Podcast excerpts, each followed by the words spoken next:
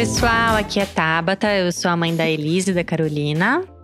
Oi, pessoal, eu sou Fernanda, psicóloga, especialista em relação mães-bebês e orientação parental. E esse é a Maternidade Diversa, o nosso espaço de escuta, acolhimento e discussão das dores e delícias da maternidade. E no episódio de hoje a gente vai falar sobre puerpério. Puerpério é aquela fase pós-chegada de um filho, seja ele por qual via, em que a mulher experimenta modificações físicas e psíquicas. É um momento que precisa de atenção se essas modificações não caminham para algo mais sério. Ainda que a chegada de um filho seja idealizada como um momento de muita alegria e felicidade, sentir cansaço, solidão, tristeza, ansiedade e desamparo muitas vezes fazem parte dessa experiência. Este é um período na vida de uma mãe muito desafiador. E por isso, ter por perto uma rede de apoio é fundamental. Receber acolhimento e apoio com as tarefas que precisam ser feitas é muito valioso neste momento. De acordo com uma pesquisa do Journal of Affective Disorders, entre junho e dezembro de 2020, quase 40% das mulheres que deram à luz em hospitais públicos de São Paulo apresentaram sintomas de depressão pós-parto. No pico da pandemia, quando muitas delas tiveram suas redes de apoio reduzidas ou anuladas, esse indicador aumentou expressivamente.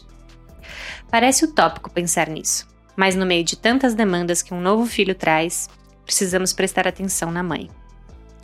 E para a gente falar desse assunto hoje, a gente trouxe uma convidada muito especial, Ana Luísa. Ela é bailarina, mãe da Yara, de 14 anos, e do Piatã, de um ano e 10 meses. Falei certo? Fala certo, olá. Seja bem-vinda, Ana. obrigada, obrigada, Tabata, obrigada, Fernanda. Estou aqui feliz de estar aqui, honrada com esse também. convite. Quer começar falando um pouquinho do seu trabalho pra gente, Ana? Tá, vamos lá. Bom, então, eu sou bailarina, né? Eu acabei de apresentar um trabalho chamado Puerpério, que é um solo de improviso cênico. Então eu danço e eu falo, e eu canto e eu grito. Tudo vale. E é, colocando exatamente esse momento, assim, de, da minha vida e da vida de outras mulheres com quem eu é, estive junto, ou escutei, ou conversei a respeito, né? E é um, um universo gigantesco, né? A gente tem Sim, mil coisas para falar sim. aqui sobre o puerpério. Com certeza. Vamos, vamos chegar lá. Vamos lá. Ô, Ana, você. Vamos começar. Você sempre quis ser mãe? Eu sempre quis ser mãe. Sempre. Sempre. Tinha essa vontade já nata, assim. Sempre. E, e eu lembro até num, num pedacinho lá da minha adolescência, não sei, de me imaginar mãe de quatro filhas. Ó, que louca. Uau! Parecia tão fácil, né? Super simples. Olha o meu pensamento, era assim: bom, um filho só fica muito chato. Dois filhos, meu caso, vão brigar demais. E isso pra mim era bem chato mesmo, assim. Eu e meu irmão mais velho, que depois eu tive um por parte de pai, Tá. mas era muito difícil. Então eu falava, não, então não pode. Mas três filhos começa a ficar interessante, porém pode ser que um fique meio de lado. Então eu preciso Sim, ter quatro. número ímpar não é bom. Não, eu tenho que ter quatro filhos pra garantir que todos eles sempre tenham algum apoio. Olha. Maravilhoso. Entendeu? As parcerias sendo formadas. Não sim, é? sim. As- aquela idealizaçãozinha, né, que a gente faz quando criança, da família Margarina. Total. E pensando neles, né? Imagina, Sim. nunca parei pra pensar Sim. ali naquele instante, né? O que, que seria ser mãe, parir Exato. quatro filhos, cuidar de quatro filhos. Com certeza. E como foi as gestações da, da Yara e do Piatã? Ó, Nayara é com certeza muito mais romântica e ingênua e dentro dessa idealização assim. é, deixa eu ver. Também tinha uma questão de eu ser naquela época eu não sei se essa é a melhor palavra, mas mais corajosa, de me achar mais corajosa, mais Uhum, guerreira, uhum. sabe?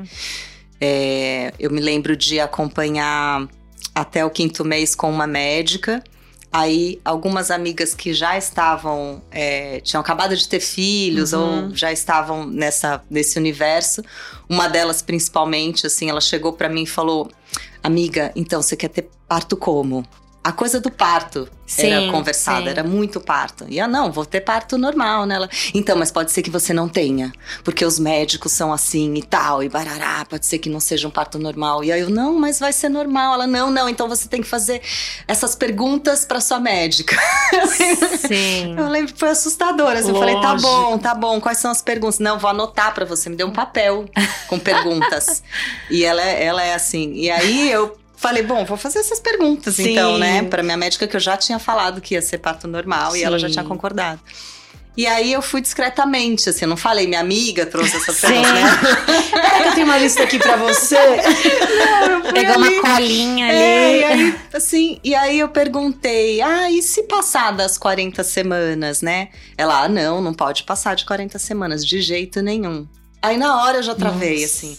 Falei, não, mas não, não pode ser que passe, assim, né? Porque não dá pra saber exatamente quando é que foi que aconteceu e Uhum. tal. Ela, não, mas olha, não dá, depois de 40 semanas, assim, pode ter certeza que alguma coisa tá rolando, então é melhor a gente entrar e tal, bará. E eu fiquei assim, paralisada, assim. Aí eu ainda insisti um pouquinho mais, ela, não, olha, Ana, tenho aqui meu CRM, comigo é assim, depois de 40 semanas não tem conversa. E aí, gente, eu fugi. Fugi, assim. Aí liguei pra Bom, essa minha amiga. corajosa, de Fui fato. embora. sim. Fui embora. É, sim. Só que nessa eu fui parar num grupo de maternidade ativa que tinha ali na Vila Madalena, onde essa minha amiga tava, e aí tinham conversas, toda quinta-feira tinham conversas sobre parto. Eu comecei a frequentar, e aí mudei, assim, fui para uma outra é, obstetra, também fui com, conversar e tinha atendimento com uma parteira. Uhum. E no final a Yara nasceu na minha casa, com é, parteira, doula e neonatologista. Só. Assim, foi isso. Então eu virei assim, uma, Nossa. sei lá, levantei uma bandeira lá, gente. Sim, sim. E me sentia isso, assim, muito corajosa e tive a Yara e tal. E aí, aquele, né? Aí vamos entrar no perpério. Assim. Sim. Então, eu, só pra responder sua pergunta, eu Sim, vou pular sim. pro Piatã. Tá. Pro Piatã, eu estava, gente, lá com a Yara eu tava com 28 anos. Com o Piatã eu tava com 41 pra 42. Depois de uma pandemia. Hum, Então, na gestação do Piatã, eu já falei: vou pro hospital sim. e, e quero ter certeza que se acontecer qualquer coisa, tem tudo do meu lado.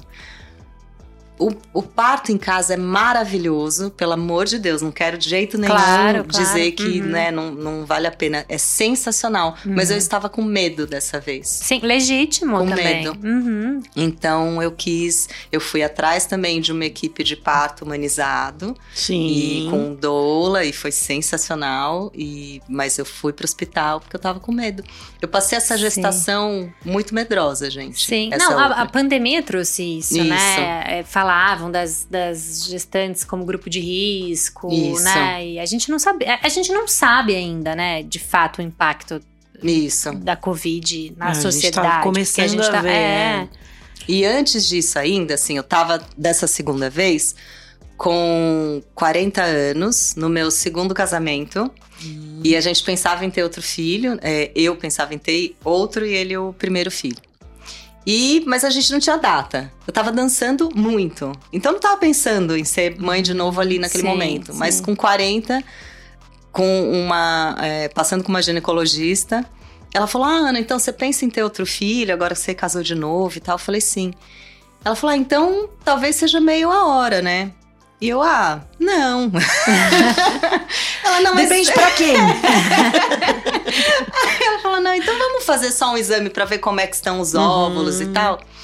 E me mandou um e-mail, assim, falando: Ana, se você quer ter filho, eu acho que é melhor começar já a tentar. E a casa caiu pra mim.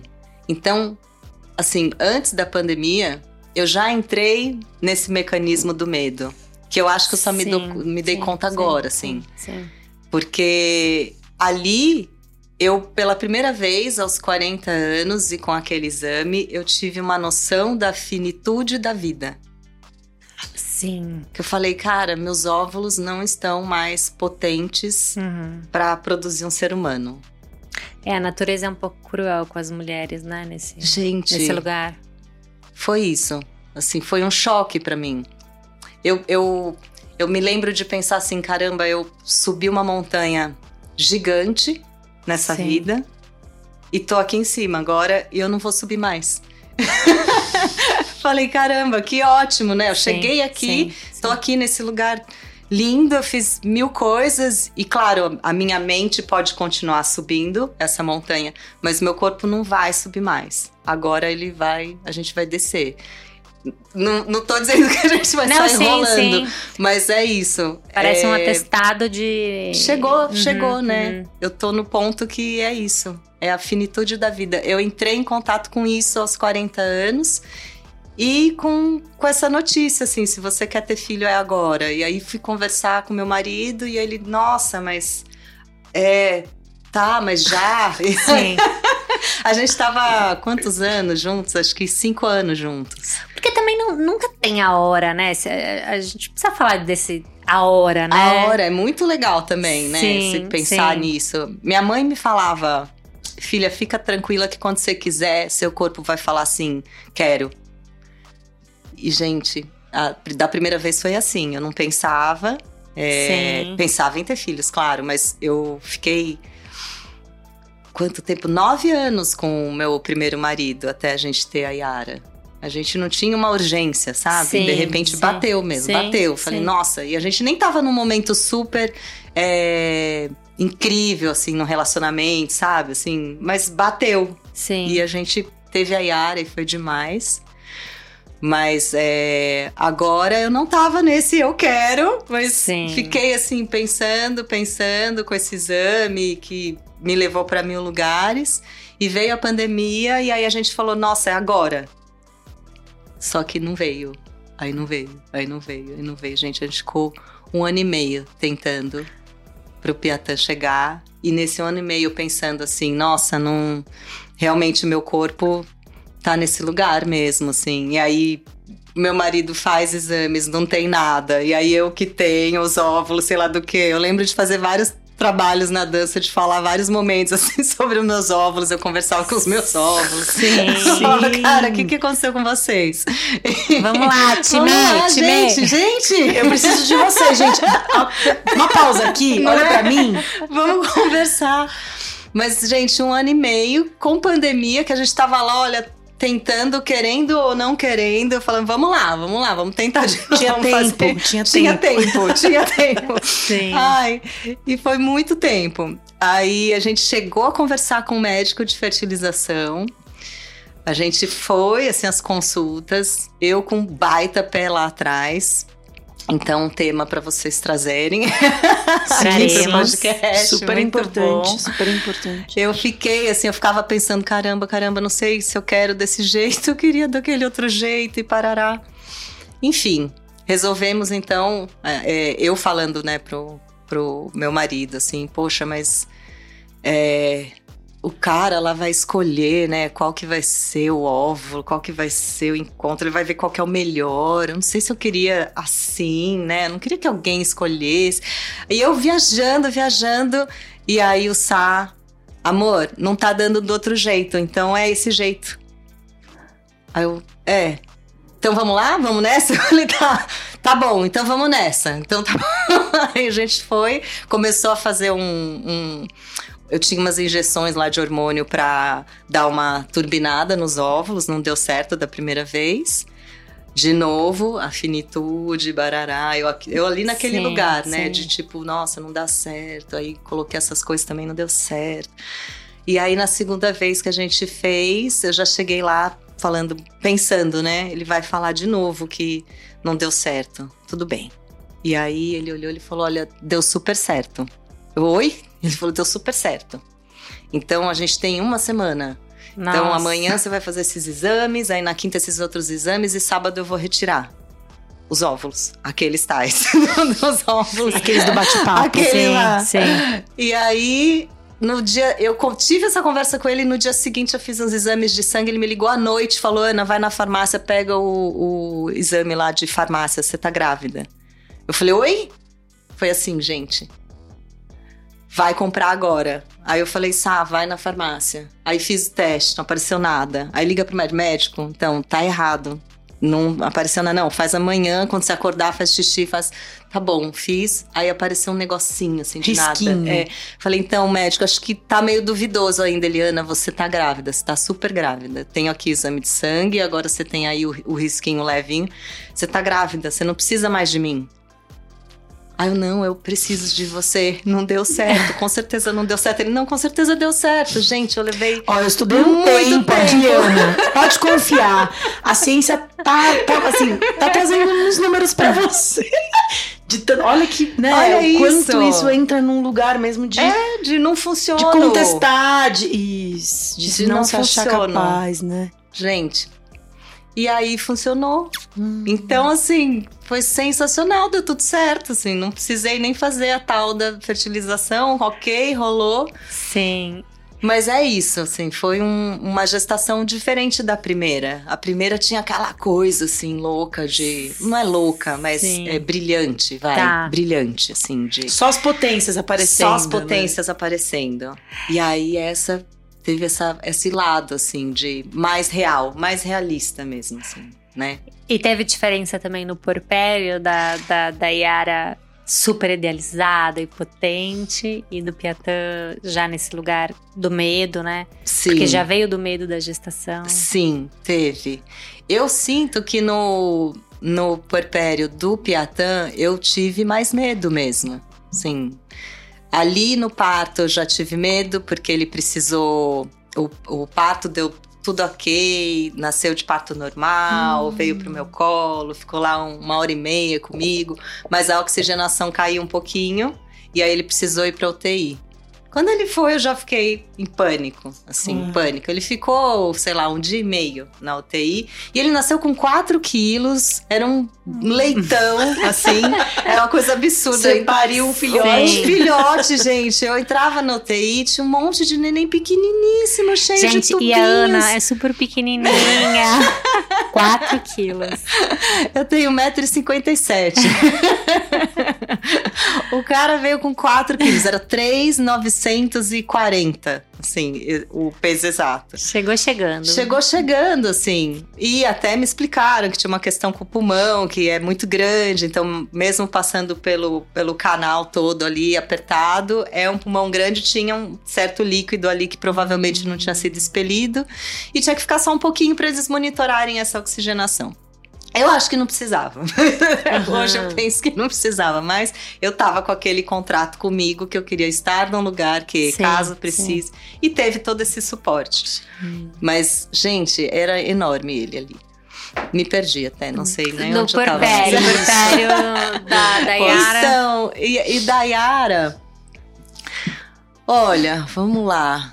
Eu sinto que esse segundo porpério foi mais difícil, porque teve esse lugar mais do Uhum, medo. uhum. É, eu me. Eu, eu acho que eu me senti é, mais triste e eu acho que eu tive a depressão pós-parto. Eu procurei um acompanhamento. É, tô com uma psicanalista que eu amo e conversava muito com ela e não foi logo no começo, assim, eu tava sem acompanhamento, eu, eu comecei uns meses depois, eu acho que uns seis meses, sete meses talvez, quando a gente teve aquela influenza e aí todo mundo surtou ali em casa e aí eu fui atrás de, uma, de um acompanhamento. E ela me dizia assim, eu falava pra ela, acho que eu tô com depressão, né? Depressão pós-parto e tal. Ela falou, Ana, antes de tudo, acho que você tá com exaustão. Uhum. E aí, assim, é, eu fiquei com isso e hoje eu entendo que com certeza eu tava com exaustão com letras Sim, garrafais, sim, assim. sim. Da Yara, eu queria fazer tudo, gente, tudo. E eu achava que eu era capaz de fazer tudo. Depois de mudar pro parto em casa, eu queria, eu achava que eu era capaz, então, de fazer tudo sozinha. E, e na época minha mãe não podia me ajudar, eu não tinha muita, muita gente ali ao redor. É, era muito eu e o pai da Yara. E eu me lembro de ter até um certo incômodo quando alguém chegava para querer ajudar, eu não queria ajuda. Eu tava super cansada. Sim. Mas eu não queria. Eu queria fazer as coisas do meu jeito. Uh, os outros jeitos não eram tão bons. É, e eu encontrei o que foi lindo, lindo, lindo: um grupo de pós-parto. Sim. Que eu falo até no meu trabalho, assim, que o, o muitas vezes. Muito, é, assim, que eu, eu sinto que o puerpério, para mim, é um lugar escuro. E ali, no primeiro puerpério da Yara, quando eu encontrei esse grupo de pós-parto, para mim aquilo foi uma luz. Uhum. Foi uma luz. E não que fosse um espaço iluminado, porque tava todo mundo no escuro. Sim. Mas de mão dada. Mas de mão dada. Ali eu me sentia coerente. Eu, eu, eu, sabia que eu tava mal, mas que todo mundo tava e que tudo bem. Sim. E Quase gente... com uma legitimidade. Isso. Era, e tinha essa sensação de pertencimento, né? Então, no primeiro pós-parto teve isso, que foi muito importante para mim. Eu tenho amigas, tenho seis amigas até hoje Desse grupo. Desse grupo, que a gente sempre conversa e se encontra. E os nossos filhos são grandes amigos, ah. assim, que ainda se encontram também. Então, isso ajudou demais. E ali eu fui vendo, assim, através das histórias das outras mães, é, fui entendendo onde é que eu tava, sabe? Sim. E dessa vez eu não tive esse grupo, né? Tava, tava saindo da pandemia, elas mal podiam me ver, mas foram me ver. Aliás, é, nossa, duas chegaram assim, eu pus o pé em casa. E. Ah, eu tô fugindo dos assuntos, tudo bem? Não, tá super dentro. Maravilhoso. É, a gente quer saber da chegada mesmo. Nossa, então vou contar isso, porque a gente chegou do hospital. No, na gestação, uma dessas amigas tinha falado pro meu marido: ó, pode ser que a casa caia, pode ser que seja um caos. Qualquer coisa, se, se você se desesperar, você me liga. Ele, ah, tá bom. Mas ele não tinha tá entendido. Bom, não faz o menor sentido, né? Assim, tipo, o que, que ela tá me falando? E aí, quando a gente pôs o pé em casa, eu tive um inchaço. E a gente chegou, olha só, a gente chegou com a, um aviso do médico, ele está começando a fazer icterícia. Ele tá ficando amarelinho aí, laranja. Então, assim, acho melhor ele ainda ficar lá na UTI e tal. Eu falei, não, eu tô ótima, não sei o quê, sim, vamos lá, sim. eu quero ir embora. tá, então você tem que amamentar muito para ele fazer muito cocô, para sair toda essa bilirrubina e ele não ficar com icterícia. Mas eu me preocupo porque pode ser que isso não aconteça, ele tenha que voltar e você fique sim, mais cansada. Eu não, vai dar tudo certo, eu vou conseguir né, super heroína. Então, fui para casa com essa meta. Eu tenho que amamentar muito, vai dar tudo certo, preciso salvar, né? Tô sempre salvando, né?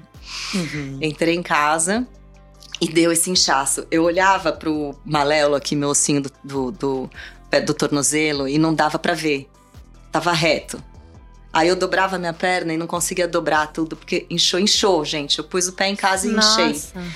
Aí eu fiquei mal, apavorada, não sabia o que, ela, que era aquilo e eu nem tinha inchaço na gravidez. Uhum. E comecei a chorar.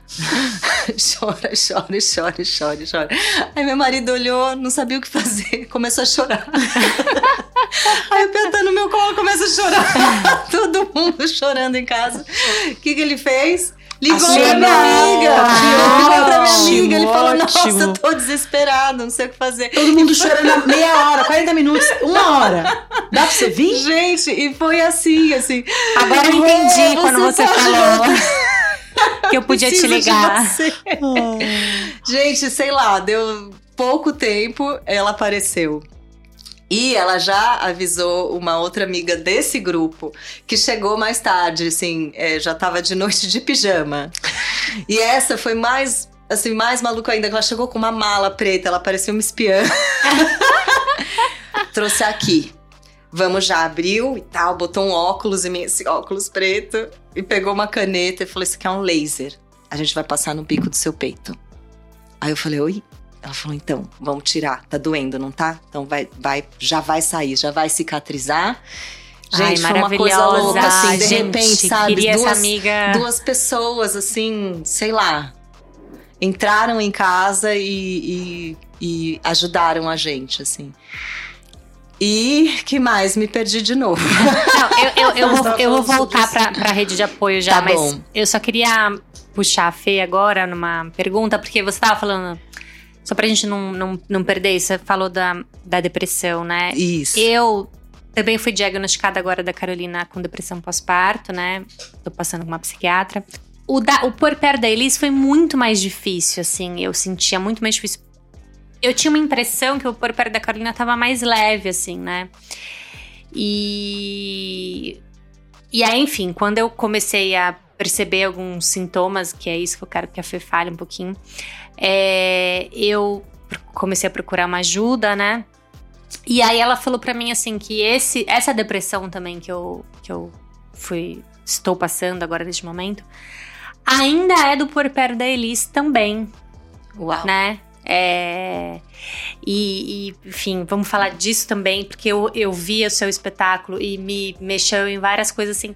E é isso, assim, eu passei por um puerpério, resgatei emoções de um outro puerpério, e aí a depressão, né, enfim, apareceu por conta de exaustão hormonal, química, biológica, né? Privação. É.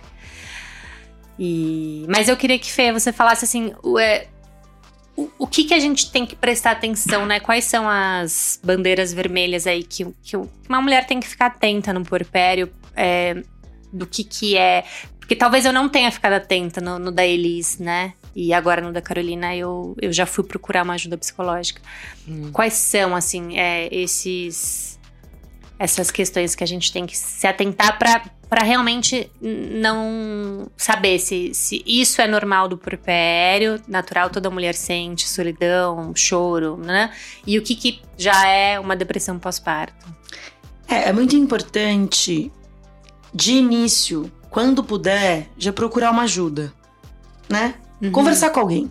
Porque, Sim. de fato, pra mulher naquele momento, ou pra quem tá do lado, ou a rede de apoio mais próxima, não necessariamente alguém da área né, profissional da saúde, vai saber identificar. Então, o que eu já traria é, né, vários pontos sobre a sua fala, né? Eu, pessoal, eu tenho uma relação particular com a Tabata e eu acompanhei essas duas, desses dois pós-parto aí, e foi de fato muito diferente. Né? Mas a questão também tem um parênteses sobre o puerpério, que antes falava-se muito, ah, é só um, né, um, dois meses depois. Hoje já se considera você ter resquícios e sintomas do puerpério até três anos do nascimento da criança. Perfeito. Então, assim, não é só um, dois, três meses depois, ah, volta a dormir, não. É, tem muita coisa que se estende, né? Uhum. Sobre ficar atento a essa luz vermelha aí, né, de, de atenção, de gravidade, eu diria que é muito difícil de falar, porque é, tem sintomas aí, né, é, hormonais, esperados, vamos colocar, eu tô aí bem em Uhum, aspas aqui, uhum. gente, porque que é mais comum Uhum. Né? no, no lugar de assim, minimamente essa mulher poder perceber que tem um momento ou outro de um sorriso, ou minimamente sente vontade de comer, ou quando toma um banho, alguma coisa, né, nesse sentido, seja um pouco prazeroso. Isso é um.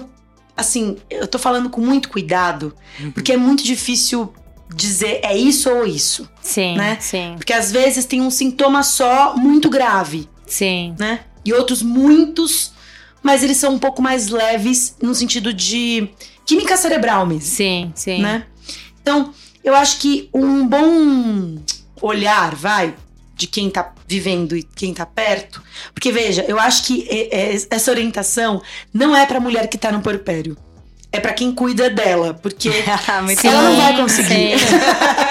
ela não vai conseguir identificar, Sim. ela vai achar, obviamente, Sim. que tudo ela ou vai morrer, ou vai matar o bebê, ou alguma coisa muito grave vai acontecer a qualquer minuto. Né? Não, é, total, foi, foi minha mãe, quem apresentou a Ana também, quem falou, Tabata, você precisa de uma ajuda Interviu. psicológica. Interviu que nesse legal. momento. Que É, legal. porque...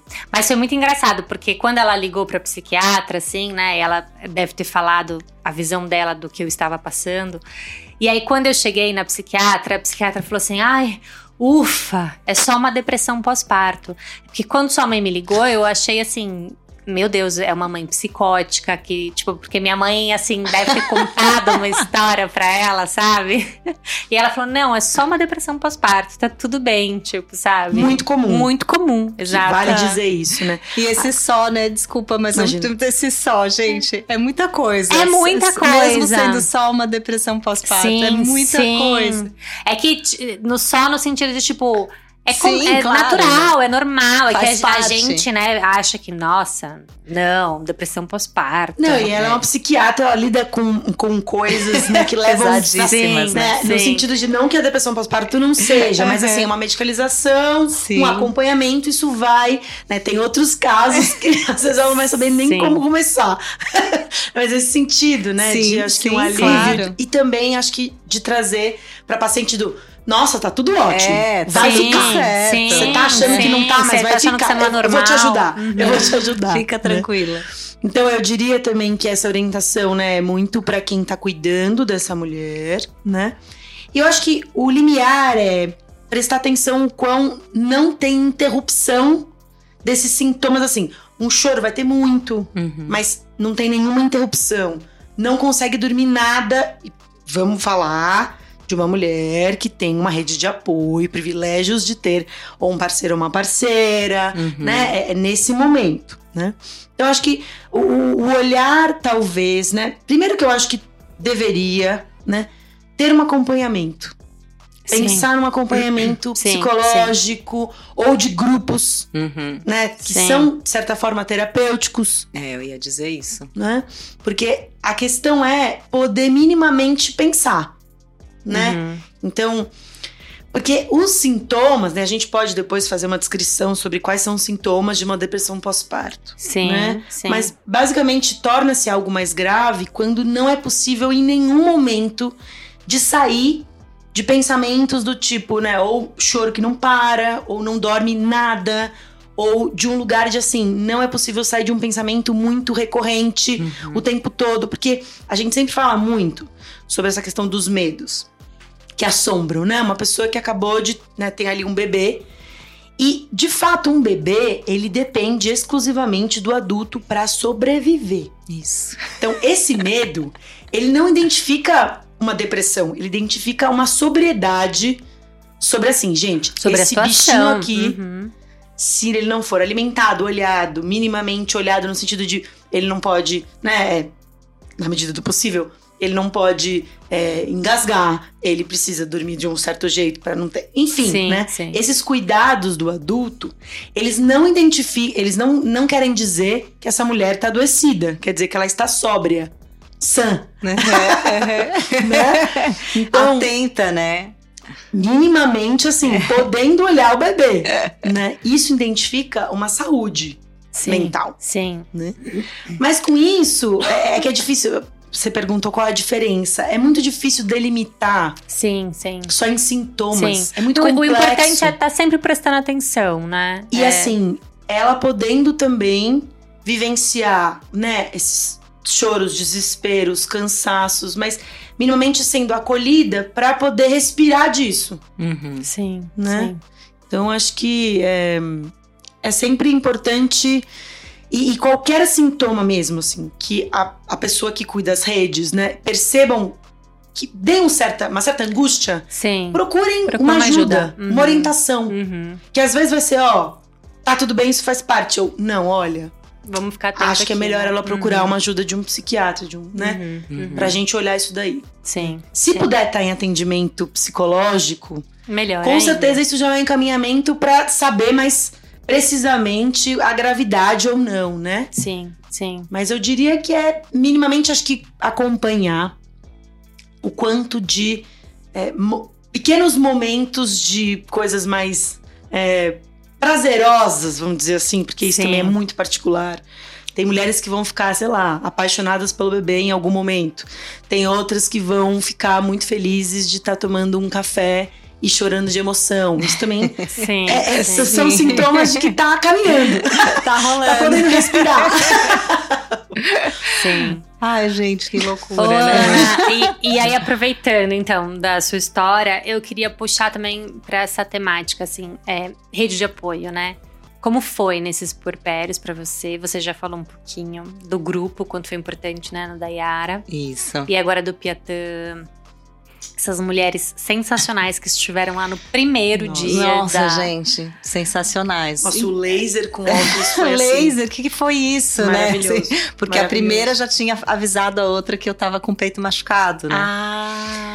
Porque eu não tive, é, nossa, muito sortuda, eu não tive problemas pra amamentar. Nem da primeira vez, Sim, nem da segunda sim. vez. Uhum. Mas no comecinho, aquela boquinha Sim, minúscula pra sim. pegar, Até encaixar, até né? encaixar, né? Esfola, né, o bico. Esfola, esfola, machuca, né? Você toma banho, a gota de chuveiro que cai na ponta, dói. Sim, né? sim. E da primeira vez eu não tive nenhuma ajuda, mas ok em relação a isso, né? A amamentar. Foi é, calejando, ok, deu certo. Encaixou. Encaixou, né?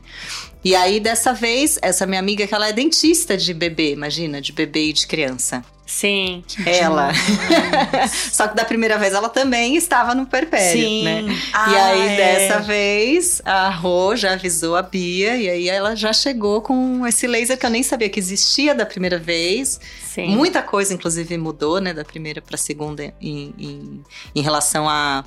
é, esse auxílio todo para puerpério, eu acho, assim, estou É, encontrando, disso, né? né? Estou encontrando, também, é, né? que é muito legal falar Sim. tanto, né? Sim. E aí eu tive esse apoio, mas é assim, é isso. Acho que o que eu vejo em relação à rede de apoio, eu vejo uma, uma mudança é, da minha parte em pedir ajuda. Assim, que é até uma coisa que vocês Tá. falaram no, no podcast de rede de apoio, né? A pessoa que veio, que falou que tinha uma dificuldade para pedir ajuda, né? Uhum. Eu acho que da primeira vez no meu puerpério, eu não queria pedir ajuda. Eu queria Uhum. resolver tudo sozinha. E eu não validava a, a ajuda, a- os conselhos que eram é, desatualizados, vai, para mim, né? Assim. Uhum. E dessa vez eu peço mais ajuda. é, não me importa muito a forma como vão cuidar, porque eu sei que para quem eu Sim, pedindo ajuda são sim. pessoas é, com muito amor por Uhum. mim, pelo meu filho.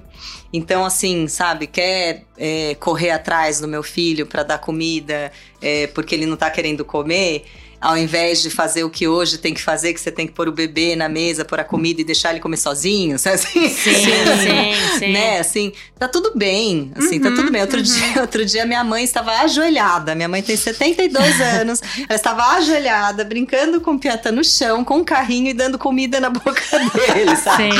Eu não estava preocupada com o Piatã, eu estava preocupada com a minha mãe. Sim. Falei, mãe, esse joelho no chão, sabe? Você tá corcunda, levanta pelo amor de Deus, não se machuca. Eu preciso de você.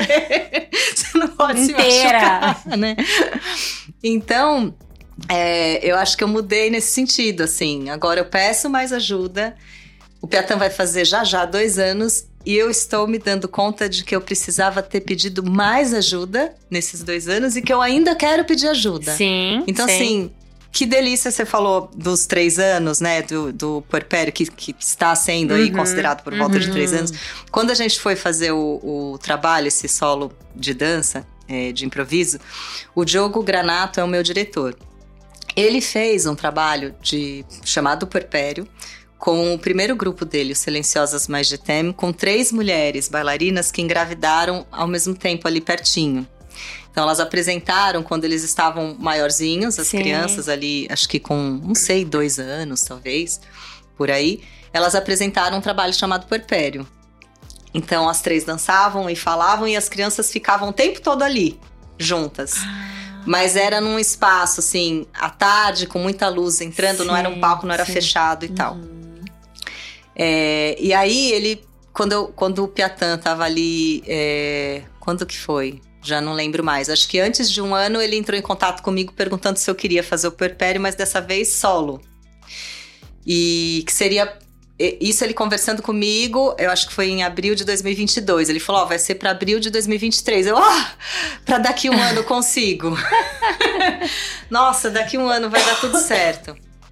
E aí, nesse período, é, eu já fui criando cenas na minha cabeça, observando o que acontecia na minha casa e imaginando o que eu queria contar Sim. né? Aí, chegando perto agora, assim, quando ele veio conversar pra gente ensaiar pra apresentar, eu já tinha um monte de coisa na minha cabeça que eu queria contar e falar. E o principal, para mim, era, eram sempre coisas mais desse universo da solidão, do que é Sim, escuro. Sim. No texto dele da primeira apresentação, que era isso que, aliás, eu ia falar pra Fê, o texto dele ele colocou o que está escrito no dicionário sobre puerpério, gente. E lá A eles definição. falam a definição de puerpério no dicionário é de cinco a seis semanas. O que, que é isso, gente? Sim. E sim. ainda fala assim, até a mulher voltar. é, eu, eu não tô com essa definição aqui, mas do resguardo, não é? uma é, coisa mas assim tem uma coisa usam? do corpo dela voltar a ser o que era antes. Nossa. Nossa, gente. Gente, Muito que mulher que volta a ser o que era antes, depois do perpério? Que corpo que volta a ser o que não, era é até antes? violento esperar isso de uma Não mulher. é horrível? Né? horrível. É horrível, assim. Até acho que principalmente é muito violento, É. né? É, principalmente, assim. E aí, quando o Diogo me mostrou, ele falou assim: Olha, Ana, é, eu vou enviar o projeto e tal, eu tenho aqui esse texto. Texto do primeiro grupo, de quando elas Sim, apresentaram. sim. Ela falou: tem aqui esse texto, dá uma lida, vê se você concorda, se você quer atualizar, mudar, enfim, porque é, é teu agora o perpério. Quando eu li aquilo, eu fiquei horrorizada, sim, horrorizada. Vamos eu começar do começo. Vamos, primeiro, primeiro vamos matar esse cara que escreveu isso daqui. Foi um cara. Foi um Porque é um cara. Claro que foi um cara. Não, gente, não quero matar ninguém, tá? Aliás, me deem, me deem a liberdade de dizer só que eu quero matar. Sim, sim. Óbvio, aqui tá? é tudo. Aqui é imaginação. Obrigada. Porque o puerpério a gente imagina muitas coisas Sim, horrorosas. Sim. Mas enfim, aí a gente. é, eu fui escrevendo depois um texto e, e ele, e mesmo o Diogo lá no primeiro texto, ele, ele, ele é, discute esse texto do dicionário e fala que, na verdade, o melhor seria de dois a três anos você falar que o puerpério Claro. rola, né? Uhum, uhum. E, e aí, agora a Fernanda falando, eu falei, ai, que bom, né? Vamos falar mais disso, né? Sim. Então, sim. esse trabalho, é, eu, eu, eu já imaginei diferente quando ele me convidou, porque quando eu assisti as outras bailarinas é, no dia, eu falei, gente, mas puerpério pra mim é tão escuro, né? Já falei isso aqui. E aí eu quis trazer justamente esse lugar denso, é, essa solidão, é, as dificuldades, a confusão, é, a, a exaustão, a Nossa, privação. Porque tem muita coisa que é linda no puerpério, mas essa é falada. E falam Sim, tanto que parece que é sim, só isso. Sim, Uhum. sim. Então eu não quero falar disso agora. Eu quero justamente Sim. alertar que existe esse universo escuro Sim. que Essa- faz parte e que é tão, né, hormonal, inclusive, né? É tão faz parte que se a gente não falar dele, parece que a gente tá muito louca no puerpério quando a Sim, gente entra dentro sim, dele. Que a gente fala, sim. por que, que eu tô sentindo isso? E aí a Sim. gente automaticamente fica culpada de estar tá sentindo tristeza e olhando para aquele bebê que é lindo demais. Por que, que eu tô triste? Né? Nossa, mas não é, não é legal o puerpério, não é a hora de pegar o bebê e vestir ele lindamente, e convidar os amigos para visitar e por que que eu não quero fazer isso, né?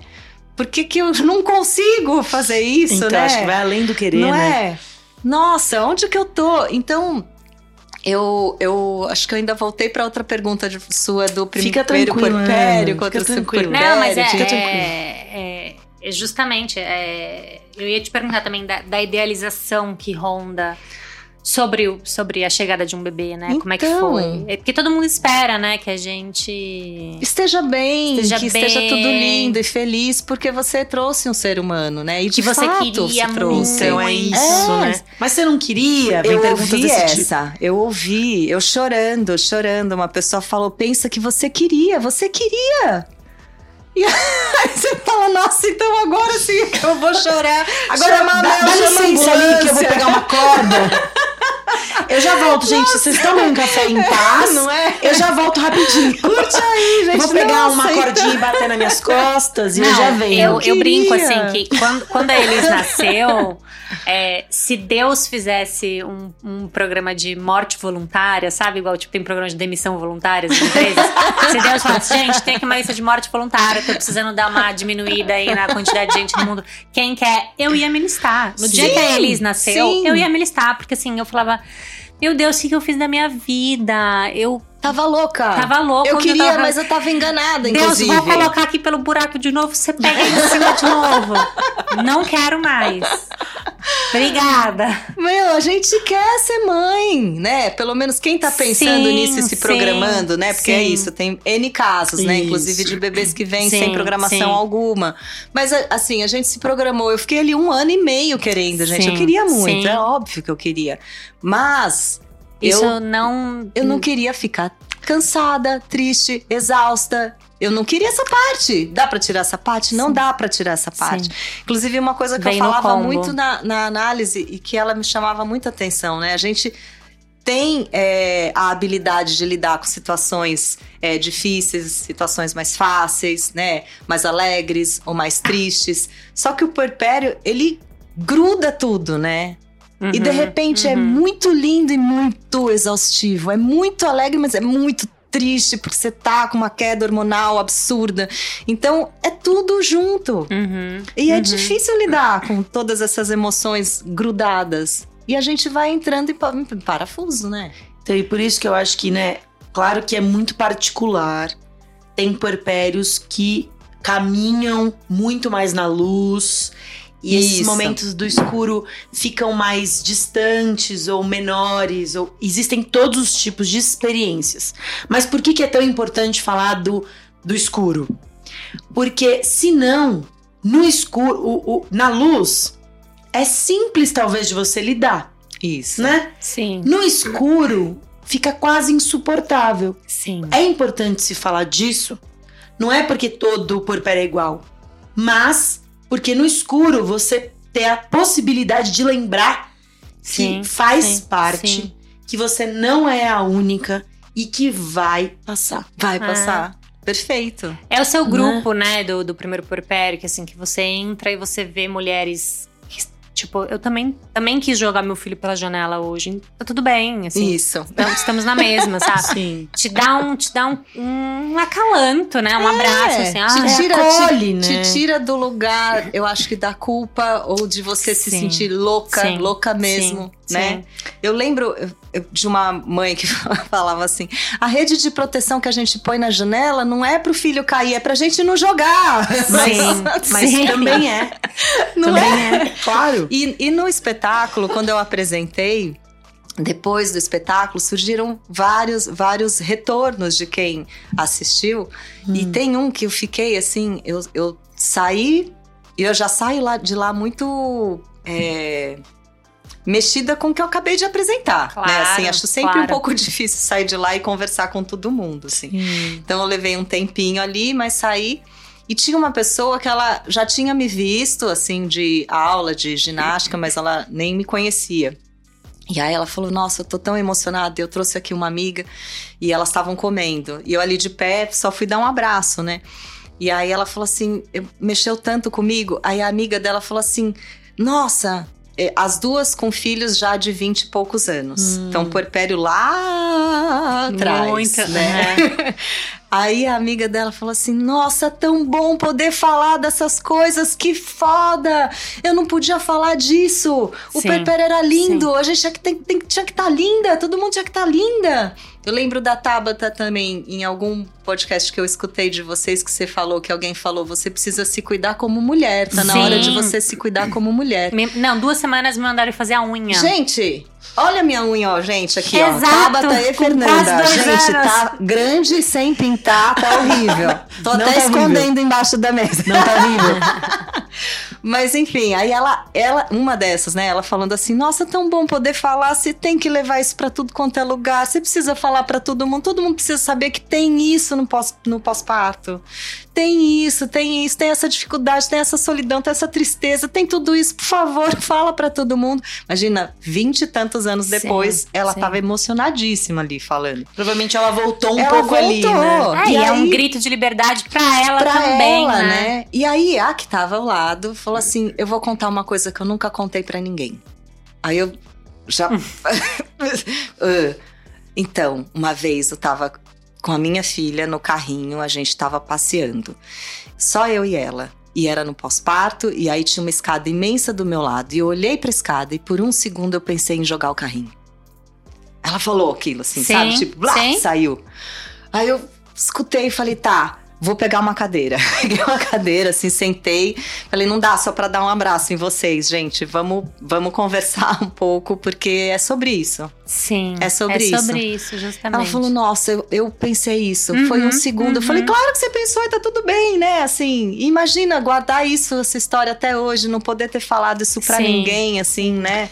A sociedade não tá acostumada, não sei se é acostumada. A sociedade não quer lidar com o que é também humano, né? Sim. Que é Sim. mais desafiador, que é às vezes a pessoa dizer, olhar, ouvir e ter que conversar. Porque é isso, né? Se fragilizar nesse tanto, que imagina a dificuldade que foi ou o alívio, mas a dificuldade que foi até ali, ela te dizer uma coisa dessa. Nossa. Porque é posto como tão maluco. Sim, inapropriada. é- Não, e, que, e aí já entra num lugar de validação ou, né, deslegitimar tudo que você é como Uhum. mãe Sim. só por um pensamento. Uhum. Isso. Que bom que a gente possa pensar. Sim. E que bom que a gente possa falar. Porque Exato. falando, você se escuta, inclusive, nada mais é na análise, de você tornar aquilo mais real e falar: pera, será que eu tô viajando? É, Sim. da cabeça, veio, passou? Ou será que é isso mesmo que eu quero? Uhum. Que Sim. muitas vezes vai ser só, só, muitas aspas. não vai ser. Vou, vou, vou começar. Re- recomeçar. Não vai ser exatamente querer jogar, mas sim estar exausta Sim. Está sem dormir. Sim. e só precisar dormir. Não é, é- Talvez ela não precisava jogar o bebê, ela só precisava descansar. Se jogar na cama. Sim. Joga sim. o bebê no colo de alguém, Isso, corre, fecha a porta, isso. apaga a luz, Sim, põe sim. uma coisa no olho pra ele não abrir e dorme. Mas o quanto também a nossa sociedade ocidental foi pro caminho, tipo, da sua primeira gestação também, né? De eu, eu tenho que, eu como mãe tenho que dar conta de tudo sozinha Sim. e não quero, não, não preciso ter ajuda porque eu dou conta, que uma mãe tem que dar conta. Tem que, E, tem né? que, tem que. E, e aí a gente vai cada vez ficando mais é, querendo dar conta, sobrecarregada, né? De ser uma super heroína e uma. E no fim é isso, a gente cada vez mais vai adoecendo, né? Porque a gente precisa do coletivo, né? Precisa, principalmente, eu, eu, eu senti isso, assim, é, de ter um espaço, de ter alguém que fale pra você que tá tudo bem sentir isso. Aquela doula da hora do parto, assim, uma doula no puerpério. Maravilhoso. Tá tudo bem. Quer chorar? Essas minhas amigas do também, tem uma delas que ela me ligava, ela falava: "Quer chorar?" E eu quero. Então chora agora, chora aqui comigo. E eu ficava chorando no telefone, gente, Sim, chorando. Sim. Uma, uma cena assim, no banheiro, fechada, com a cabeça apoiada na parede, sabe? Assim, bem novela Uhum, mexicana, uhum, assim, total, uhum. chorando. Ai, que bom, sabe? Obrigada, tava querendo chorar. Por exemplo, novela que você falou, nada mais é do que coisas clichês. E os clichês existem porque é verdade. Ótimo. Os clichês, eles estão aí porque a gente vive os clichês. E, e essa coisa que você falou do grupo, né? Até vale eu dizer, eu tenho um, um grupo que chama Grupo Criar, em parceria com a Lívia, minha amiga, que é doula. Que lindo. E que a gente tem essa proposta de, né, de mulheres se encontrarem de, com filhos, bebês de 0 a 24 meses, de falar sobre tudo que possa aparecer, sem idealizar. É um espaço, porque é isso. É um espaço que tem que ser de acolhimento e sem julgamento, porque senão esses pensamentos eles não podem nem aparecer. E quanto mais os pensamentos não puderem aparecer, eles vão se tornando, né, nocivos Sim. em todos os Sim. níveis Sim. né? Porque a gente é, é importante a gente falar disso, por exemplo, uma mulher que joga um bebê de uma, de, um- de uma janela, ela está completamente adoecida. Completamente. Ela não está, assim, estado psiquiátrico muito grave. Uhum. Não é porque ela é ruinzinha, né? Então a gente tem que cuidar e falar disso para que isso possa servir assim. Não, mas espera, isso daí não é bem o que a gente quer. Vai, gente, mas espera. Vamos se abraçar, tem que Sim, chorar, sim. pode querer, é normal. Sim. Mas o que, que a gente vai fazer com isso? Será que é isso? Não, não é isso. Ah, então, ufa, que bom. Então, por hoje, a gente não fez nada que pudesse ser grave. Porque grupo de, de, de, né, acolhimento é isso. É. É. É tornar o mais que a nossa mente, nossos né, desejos inconscientes aí, como humano, possam aparecer, tornar consciente no sentido de fala real, pra gente lidar com isso junto. Né? Porque é lidar. É muito bom. E ainda mais quando, você- quando isso acontece com outras pessoas do seu lado, né? Assim, sim, sim. contando a mesma coisa ou falando um negócio. É, nossa, você, falando agora, eu me lembrei assim de cenas ali. É. e fora que a gente podia ir com os nossos filhos, né? Você tá Claro, mas grudada, é não dá pra espaço, separar. lógico. Então eles ficavam ali, a gente punha no chão, ficava trocando fralda e falando e falando. Sim, sim. Eu falo, eu, eu tenho inclusive uma cena também no, no- nesse solo que eu falo disso, assim. Que a gente podia colocar os filhos ali e sempre tinha alguém pra te escutar.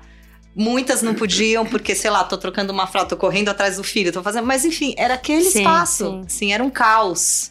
Porque E- precisamos falar também de o quanto os bebês não são bem vistos nos lugares, né? Enquanto eles incomodam. Muito bom. Num restaurante, num avião, num cinema, Completa- num então. teatro, né? E até Isso. trazer isso do, do cinema. Eu lembro que eu fui com essa, né, a minha amiga Lívia, que ela é minha amiga também, além de parceira. É, a gente foi numa, numa sessão de cinema. Pra bebês. bebê. Isso, pra O bebês. cinema materna. Isso. Eu fiquei. Eu já tava completamente inserida no universo dos bebês, mas eu fiquei encantada do quão os bebês ali eram bem-vindos. Sim. E as mulheres com os seus bebês também. Né? Então, Sim. era bebê engatinhando. era- Eu nunca tinha visto, né? Que o som é mais baixo. Tem um é pouquinho de luz. Tem Exato, trocador. Tem trocador. eu fiquei assim, gente, é isso. Né? E eu olhava pra ela, ela tava com a bebê no colo, assim, encantada por estar num espaço que ela pudesse Que minimamente se sentir sim. pertencente também, né? De, nossa, é isso. Se- Existem outras. Isso, e se chorar, não preciso ficar com vergonha, Sim. né? E sair sim, correndo. Sim. Você me falou do. Vou, vou falar, né? Assim, Claro. outra cena. Eu tava no cinema materna como da primeira vez, com a Yara no colo. E, e como que foi? Não, antes disso, eu tinha que escolher o filme. Eu podia escolher o filme. Eu sou, com a Yara, eu sou da vez de quando foi lançado o Cinema Materna. Ah, tá. Mas eu- esse grupo de pós-parto era chique. O meu mal eu sabia, Hum. porque tinha a Isadora Canto, que é cantora de música de, pra bebês. Sim, sim. Tinha a- acabado de sair a. Ah, fugiu o nome, mas que, que foi uma das fundadoras do Cinema Materna. Ah! Aí tinha, então, a Bia, que cuida é, de dentes, que é super conhecida no meio de, de, dos neonatologistas em relação a freio de bebê, pra Uhum, amamentar pra, pra- uhum. por causa da linguinha e pra Sim, mamar sim, melhor e sim. não machucar o peito, tá? Coisas que foram sendo descobertas. A Rô, que trabalhava com os slings, assim. Então, assim, tudo, tudo ali naquele lugar.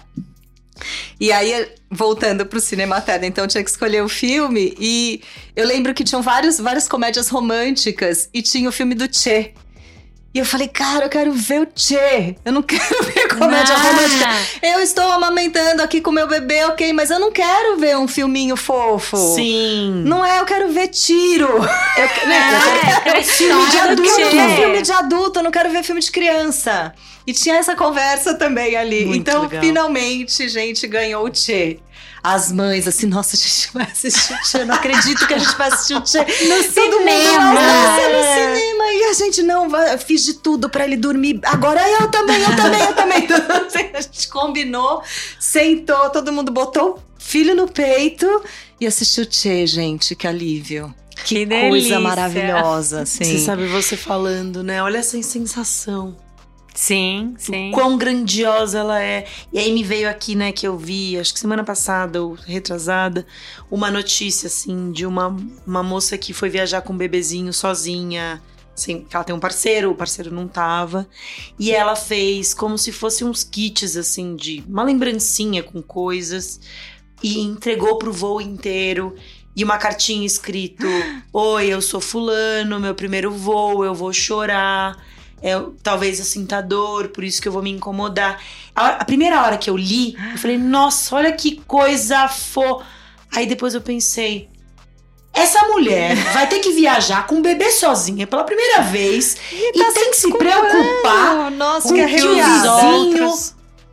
Né? Que- ó, mas olha que loucura como a gente é engolido, né? Uhum. Eu não sou mãe, mas eu trabalho com isso há muito tempo. Tô bem inserida na dor, que Uhum, é, né, das uhum. cobranças sociais. Aí eu falei, coita, ela não tinha que fazer isso nada. Entendeu? Nada, que que, é Que isso? Exato. E, e a notícia, claramente, comentários, super idealizando assim, ai, que coisa linda, Que tá vendo como tem que gente que gesto. cuida do coletivo. Eu, Gente, cuida do coletivo. Essa mulher tinha que estar sendo absolutamente acolhida pelo voo inteiro.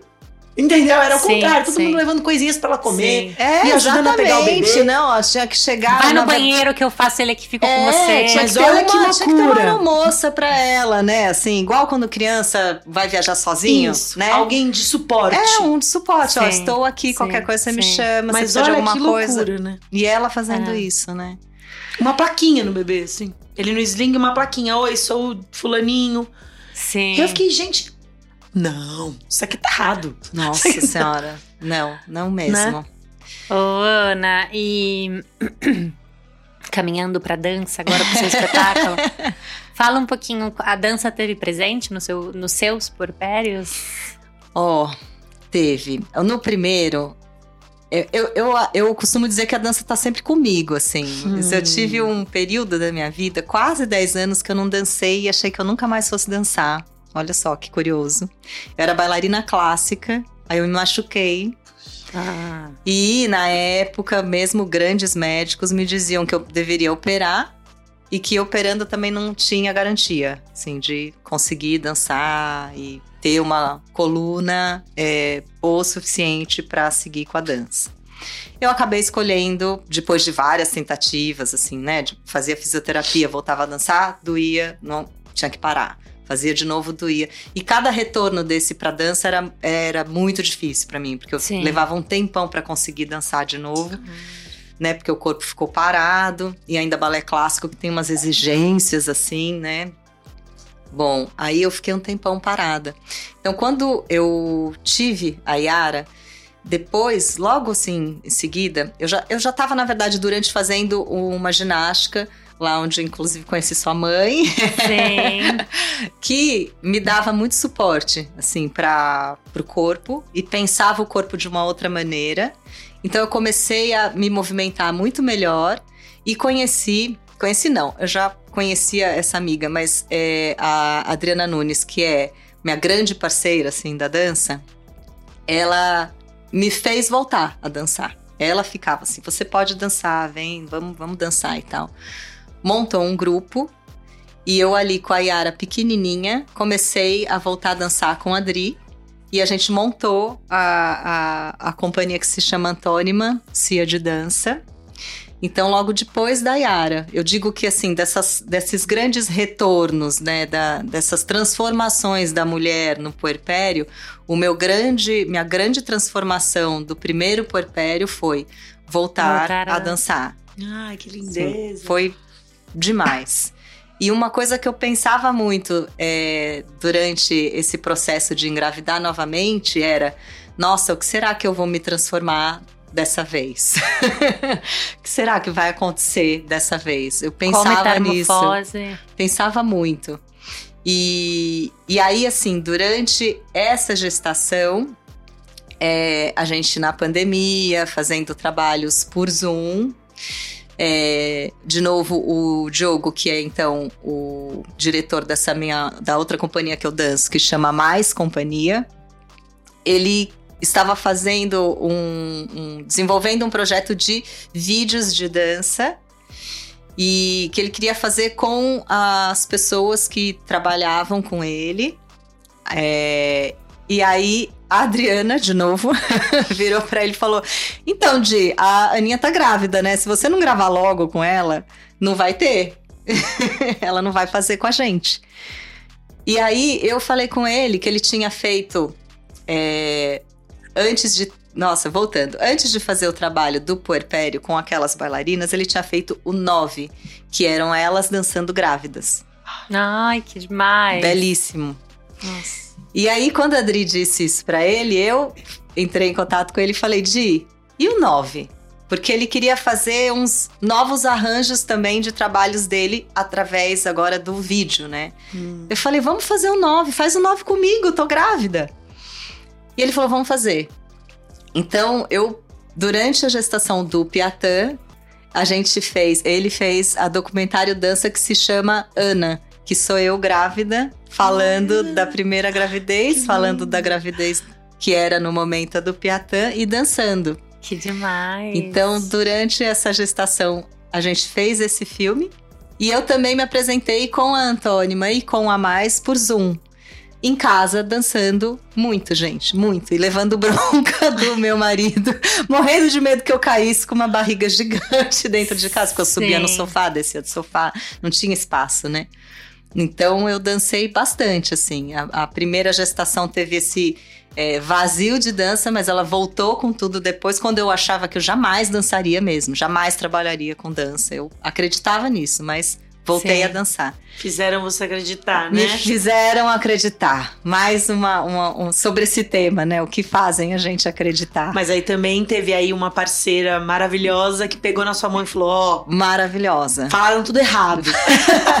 Você vai dançar. Você vai, se você Sempre quiser, você uma vai. mulher puxando outra, né? No final é disso, É né? disso, é disso. Ô, Ana, aí do porpério, é, como é que as pessoas fazem pra conseguir assistir? Você vai voltar a apresentar novamente?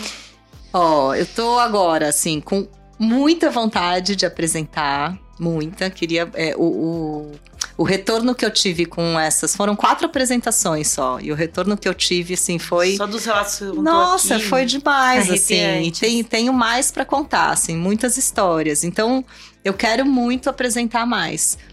Porém, eu não tenho onde apresentar. Então, eu, eu tô agora no momento em que eu é, peguei toda a filmagem desses, dessas quatro noites. é, editei, então vou mandar para agora procurando produtora para ver se alguém pode fazer esse trabalho por mim de novo no universo de bailarinos é, que não tem patrocínio Uhum. é um caos você Sim. acaba meio que tendo que fazer tudo Sim, sim. mas né Tabata estamos no puerpério se você Sim. conseguiu tomar um banho Já. escolher uma roupa e não pegar a primeira que tava ali, né? Assim, já é uma vitória. Então, eu percebi que eu não sou capaz de vender esse trabalho, de ir atrás, de conversar com Sescs e tudo mais e tal. Então, eu vou agora conversar com produtoras para ver se elas conseguem fazer isso por mim para que eu volte a apresentar. E eu tenho muita vontade de apresentar, por exemplo, para grupos de pós-parto, para Sim. conversar depois, para saber o que que acontece, o que que como que reverbera, Sim, entender é, até com muito cuidado que público que é, que eu não sei se é, como eu falo, muito desse lado muito denso, né? Assim, não sei se é para chamar é, as mães que acabaram de parir, talvez essas nem consigam sair de casa, Uhum, né? uhum. Assim, sim. então Sim. eu tinha, eu tenho essa vontade de voltar a apresentar, conversar depois, saber como é que é, é, ver qual é esse retorno e, e espalhar, assim, muito, né? Muito, assim. É, eu, a gente coloca esse trabalho como um trabalho de uma mulher que fala e dança sobre o puerpério no momento em que ela o experimenta, Sim, né? sim. Então, o Piatã vai fazer dois anos. Eu queria pelo menos um ano aí em que eu ainda me sinto dentro do puerpério, Claro. dançando o puerpério e conversando principalmente com quem está dentro dele. Mas muitos homens foram assistir nessas quatro apresentações e aí eu pensei também é muito importante que eles Nossa. assistam. Eu faço uma cena inclusive em que eu brigo com o meu marido e a gente fala em separação, em guarda compartilhada e Sim, e tem uma treta, né? Eu sozinha ali, mas demonstrando, trazendo uma briga que foi real, Sim, inclusive. Sim. É, e eu acho é, que seria lindo, assim, se muita gente pudesse assistir, né? Tenho essa vontade. Quero Sim, muito. sim. Inclusive, no meu porpério, na minha briga com meu marido de falar de guarda compartilhada, de divórcio e tal, foi quando minha mãe interviu e falou: acho que. Ai, para, Tabata. Fiquei até arrepiada, porque na minha, Foi. minha mãe também veio salvar, gente. Vou até chorar. É isso, é isso. É. Foi demais, ó. Fiquei emocionada mesmo, assim. Claro, claro. Que bom, né? Né? Poder ter Falarmos. essas redes. É. assim. Olha É. só, então você chegou no, no. Aí, viu que bom a gente É, aqui. é. Ô, Ana, e pra quem quiser conhecer um pouquinho do seu trabalho, fala, fala pra onde pode. Tá, então, por enquanto, encontrar. gente, é o meu Instagram, Tá. que é Ana com dois N's, Luísa com Z, Marques, com S no final. É, A gente ali... deixa o link também. Isso. Ah, obrigada. Tem ali. E eu ainda não coloquei muito. é, não, não tem vídeos do Puerpério, apesar de eu ter eh, feito essa edição. Porque também tem lugares para onde a gente manda o trabalho que eles pedem algum tipo de, de exclusividade, Sim, assim. Então eu sim. ainda não liberei Uhum, esse material. uhum. É até uma coisa que eu vou conversar aí com, com a produtora que for me acompanhar. É importante essa É. Porque é muito legal, assim, tem, tem trechos incríveis, mas eu ainda não, não tenho. Então, quem for procurar não vai encontrar, né? Vai Sim, encontrar sim. fotos, tem acho que uma dança lá. Mas tem outras danças e pode conversar comigo se quiser, assim. sim. Se tiver alguma ideia, inclusive, ai, queria assistir, traz aqui, aqui dá pra você Uhum, claro. apresentar, né? aqui Parcerias, nesse espaço. É, assim, parcerias. porque não precisa. Eu acho que esse trabalho, ele nem precisa ser exatamente um teatro. Claro Tá. que a questão da luz é muito importante Uhum, ele, né? uhum. Então, assim, um palco com uma iluminação, um som é mais legal. Mas eu consigo, de repente, me adaptar a outros espaços para poder levar o trabalho. E outros horários também, que foi uma questão. Mulheres no porpério viram. Foi. Ah, então Foi, eu quis muito você também, ir, né? é, Tava- mas- E outras mulheres me escreveram também, assim, falando, gente, apresentação às 8 da noite pra assistir, eu não consigo sair de casa, assim, é Sim, um horário sim, tenso, sim. né, de, de, de colocar a criança pra dormir. Então também tem esse, essa vontade de apresentar, sei lá, às três da tarde, quatro da tarde, né? É isso. Ah, Lindo. queria te agradecer, Ai, já Ana, por estar aqui com a gente. obrigada, eu que agradeço, obrada. a gente podia ficar falando aqui o dia inteiro, né? Assunto. A gente já poderia ser amigas, É, nós três. não é? Eu que agradeço. também queria agradecer muito. Acho que é muito importante, além da gente falar sobre esse tema, né? Falar com alguém que né, se fragiliza e traz aí, um, além do real, mas de um lugar também que eu acho que possibilita a gente acessar, né? Porque eu acho que quando você também se disponibiliza a revisitar esses lugares que ainda você tá vivendo, né? Sim. mais da Yara, enfim. Acho que também traz. Isso é muito importante para as mulheres que escutam, ou para os parceiros e parceiras que também vão acompanhar. De um lugar real, é possível. E isso também acho que é, é muito importante como informação. A gente Sim. tem conversado muito sobre isso aqui, né? Que além de, obviamente, saber das histórias das pessoas, é muito importante porque ele faz mudança na vida de outros. Sim. Sim. Isso possibilita a vivência ser outra para Sim, pessoas. É isso, é, né? Isso é muito grandioso. Ai, muito. então é né? muito generoso também você estar aqui. Obrigada. Sim. Ai, que ótimo. Obrigada também. Obrigada, Fernanda. Obrigada, Tabata. Fico Ah. feliz demais de poder ó, falar sobre esse assunto. pri- Porque estou no puerpério e é difícil conversar sobre o puerpério com pessoas que não estão dentro Uhum, dele, né? A uhum. gente é, tem uma ausência aí, né? Quem, quem não tá com bebê não tá afim muito de falar de bebê, né? Uhum. Então é muito bom estar aqui po- e poder falar e trazer meu trabalho também. Então fiquei feliz. Obrigada, obrigada E a pela gente tá troca. torcendo o quê? Pra assistir ao É. vivo e a cores. Exato. Eu tô aqui, ai, vai dar, vai dar, vai dar, vai dar. Vai sim, aí eu aviso vocês. Aqui é a Ana Luísa Marques e eu voltei depois da gravação do episódio Porpério, porque eu tô aqui muito feliz. Eu consegui uma nova data para apresentar o meu trabalho. Então, essa mensagem agora é para fazer um convite para você que está aí escutando o episódio. Venha assistir esse solo chamado Puerpério. Ele é um solo de improviso cênico. Eu sou a intérprete criadora Eu estarei lá dançando e falando e atuando. e a direção desse trabalho é do Diogo Granato. Venha, vou adorar ter a sua presença lá. Um beijo.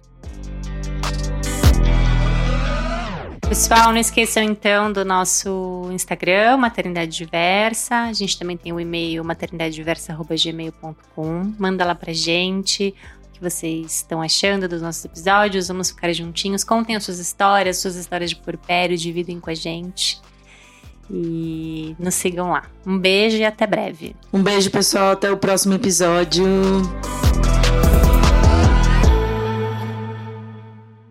Esse podcast é produzido pela RDGO Produtora. Oh,